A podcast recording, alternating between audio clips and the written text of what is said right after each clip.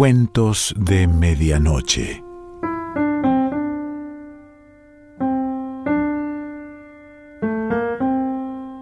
El cuento de hoy se titula Caballos Oscuros y pertenece a Claire Keegan.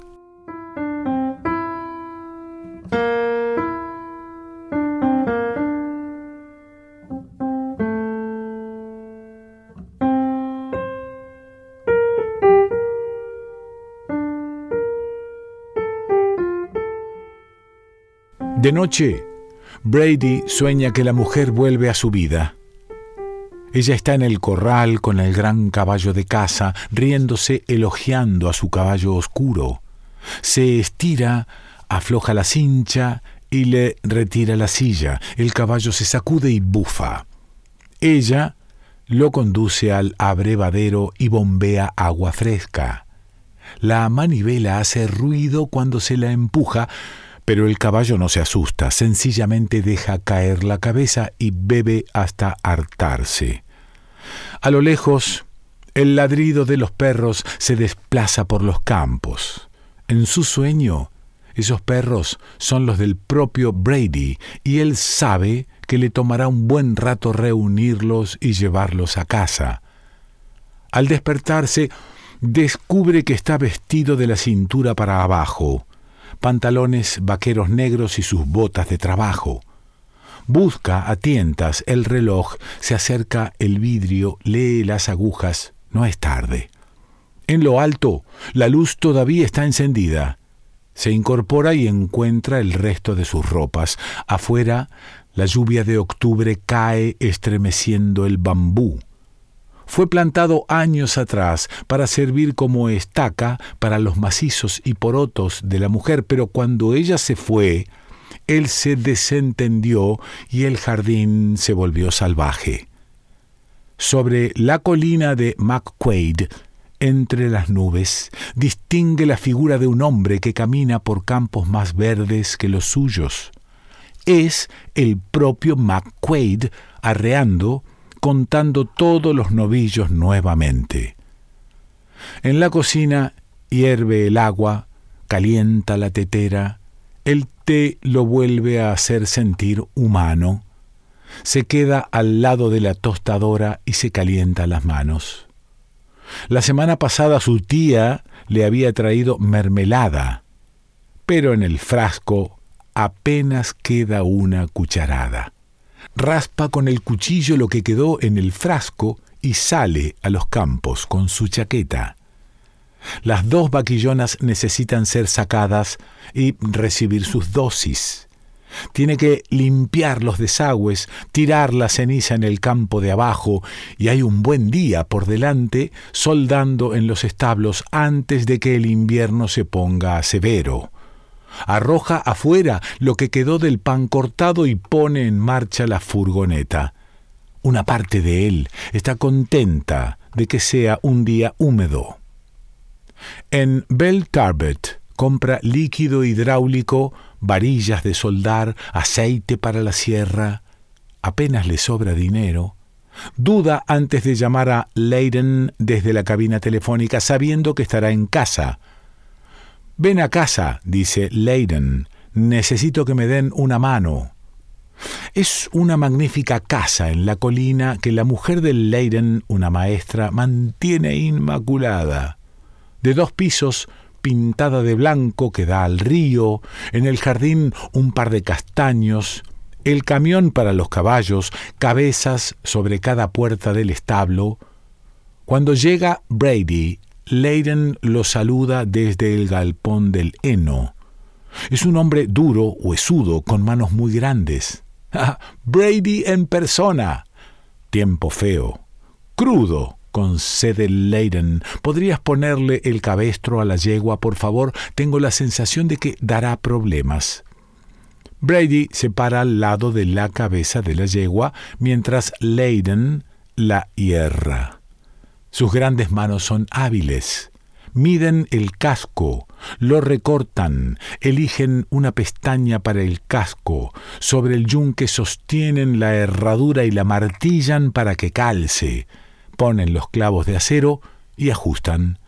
Después viene la escofina. las virutas que caen como acerrín a sus pies. Mientras tanto, caen ráfagas de lluvia repentina azotando el techo galvanizado. Brady siente un extraño placer estando allí, protegido, con la yegua. Cuando Leiden le pasa la escofina al último casco, arroja las herramientas al piso y mira la lluvia. Es un día para beber. Es temprano, dice Brady inquieto. Si nos vamos pronto se va a hacer tarde, dice riéndose, y sus ojos buscan clavos en el piso. Tengo que despabilarme, en casa tengo trabajo, dice Brady. Pone a la yegua de vuelta en el establo y traba la puerta. Igual vas a venir, dice Leiden. Voy a buscar a Sean para cambiar un cheque y arreglamos las cuentas. Eh, puede hacerse otro día, ni por casualidad. Podría no tener eso otro día. Mientras Brady sigue a Leiden hacia el pueblo, le empieza a arder el estómago. Leiden desciende por el camino resbaloso hasta más allá de la farmacia y estaciona detrás de The Arms. Parece cerrado, pero Leiden abre la puerta. No hay luz sobre la mesa de pool. En Northern Sound, una mujer lee las noticias. Long Kearns está allí detrás del bar.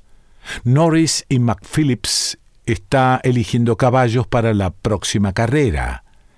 Big Sean está detrás del mostrador untando pan con manteca. ¿El pan es fresco o es el de ayer? pregunta Leiden. Es de Mother's Pride, dice Sean sonriente y mira. Hoy, pan de hoy. Pero si lo comemos mañana, ¿no seguiría siendo de hoy? pregunta Norris, que bebió como una cuba. Salvo por el leve temblor en la mano, nadie se daría cuenta jamás. Sirve dos de los mejores que tengas, Sean, dice Leiden, y no me le prestes atención a ese villano. Me ha estado prestando atención por años, dice Norris. Difícilmente dejará de hacerlo ahora. Sean pone el borde de un vaso de una pinta contra el grifo.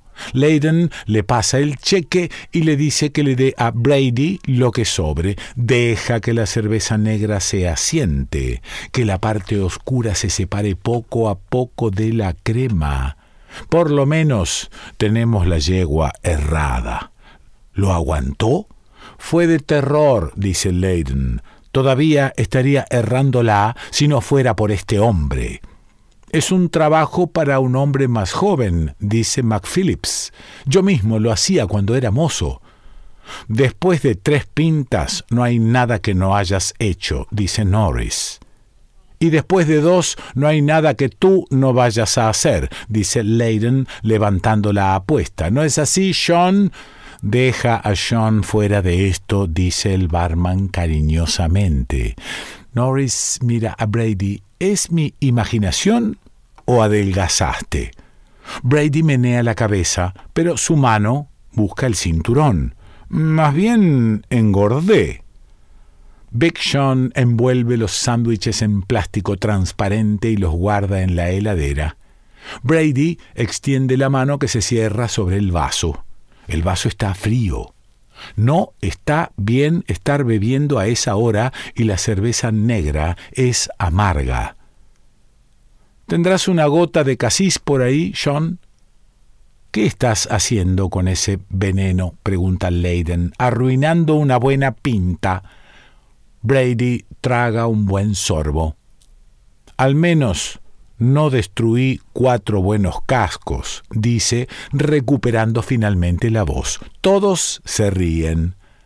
No me digas, dice Leiden sonriente, ¿y qué es lo que sabes tú? Los únicos caballos que hay en Monaghan son para tirar de carretas. Todo buen caballo de tiro necesita herraduras, dice Brady. Las tienen por los baches en Cavan, dice McPhillips un hombre del pueblo de New Bliss. Ahora sí que nos queda claro, grita Norris. Cuando las bromas amenguan, McPhillips sale a hacer las apuestas. Terminadas las noticias, John apaga la radio. El silencio es como todo silencio. Cada hombre está contento de que exista y también contento de que no dure. Mientras están allí sentados, Leiden inspira y se le ensanchan las narinas. ¿Cuál de ustedes desenterró a Elvis? Dios santo, exclama Long Kearns, volviendo repentinamente a la vida. Ese hedor despertaría a un muerto. Leiden se traga la mitad de su pinta. La hierra le dio sed, así que Brady, a quien no le gusta irse con el dinero, ordena otra ronda. En la calle, los escolares están comiendo papas fritas que sacan de bolsas de papel madera. Hay olor a cebollas fritas, aceite caliente y vinagre. Ya está más oscuro y la lluvia sigue cayendo. Cuando Brady entra en la cafetería, la chica del mostrador levanta la vista. ¿Bacalao fresco y papas fritas? Sí, asiente Brady. ¿Y té? Se sienta junto a la ventana y contempla el día. Nubes negras se están deslizando sobre los bungalows. Vuelve a pensar en esa noche en Chill. En The White Horse había una banda del norte. Se sentaron a cierta distancia del escenario y charlaron. Ella tenía un pura sangre de dos años y uno de tres que, pensaba, podría ser un buen caballo de caza. Mientras hablaba, un foco verde brillaba en su cabello. Bailaron un poco y ella se tomó una copa de vino. Después le pidió que la llevara a la casa. Si traes las papas fritas, encenderé el fuego y pondré a calentar la tetera. Cenaron a la luz del fuego.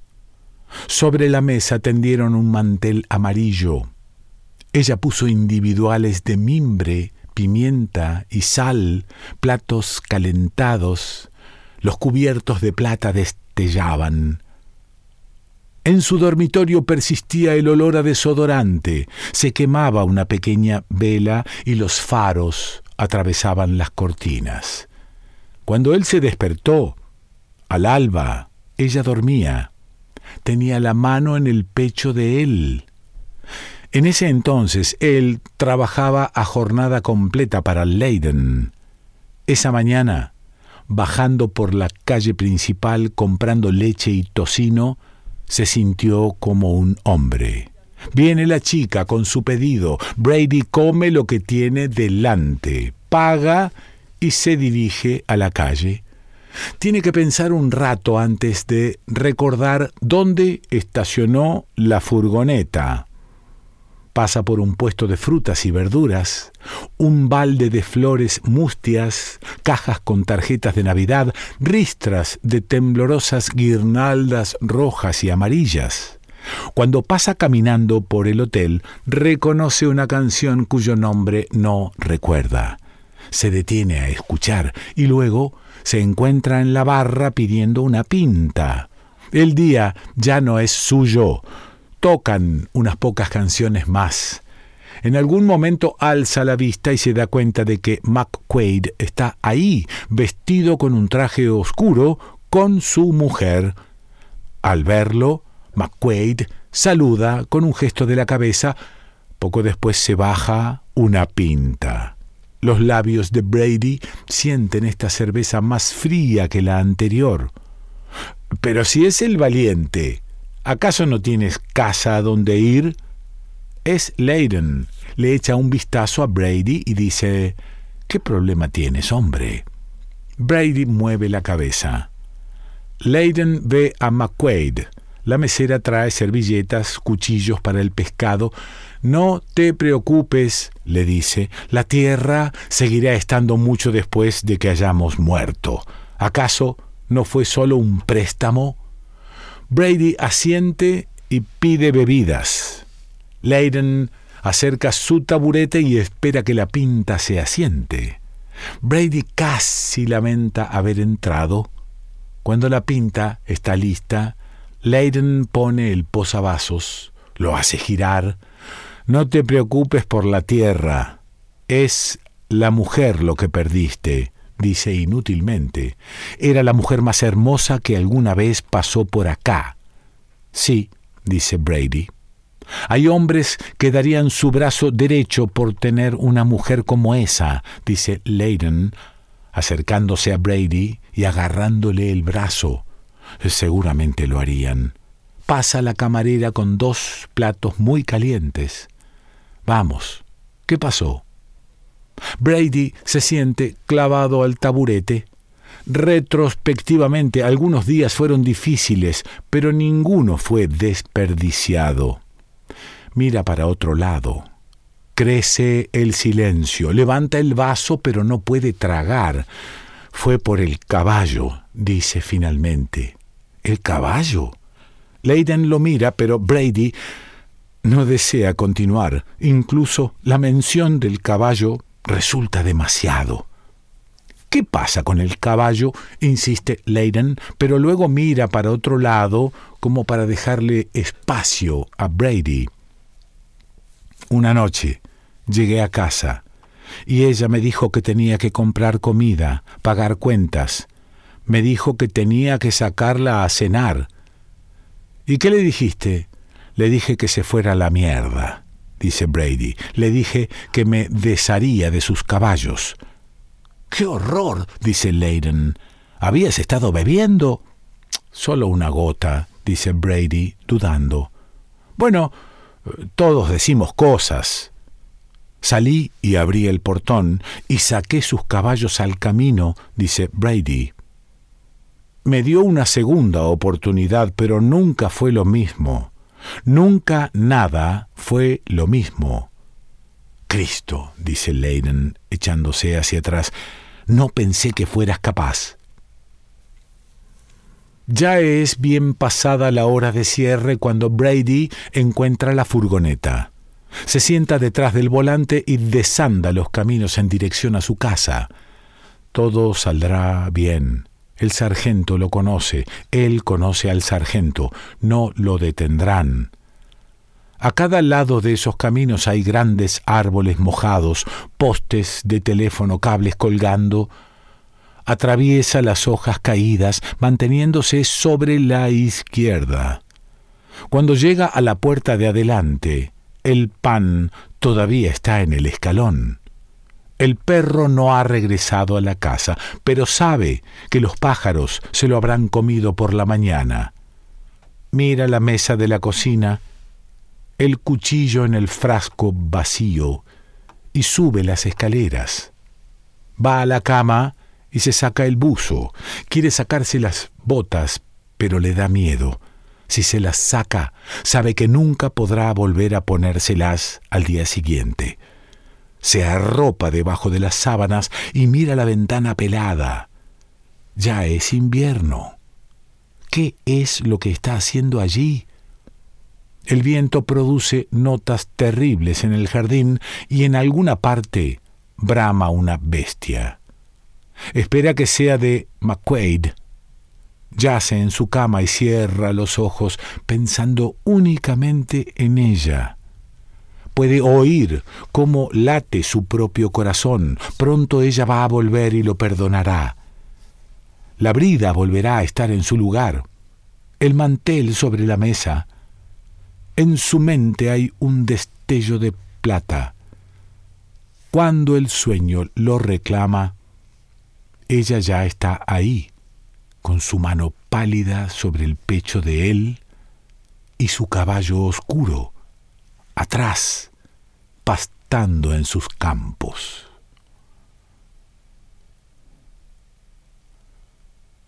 Claire Keegan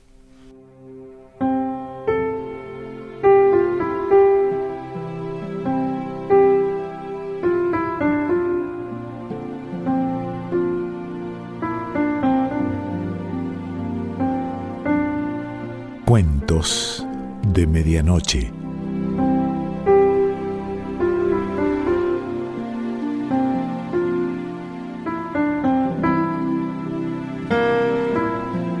Selección Pancho Mondino. Idea y lectura Quique Pessoa.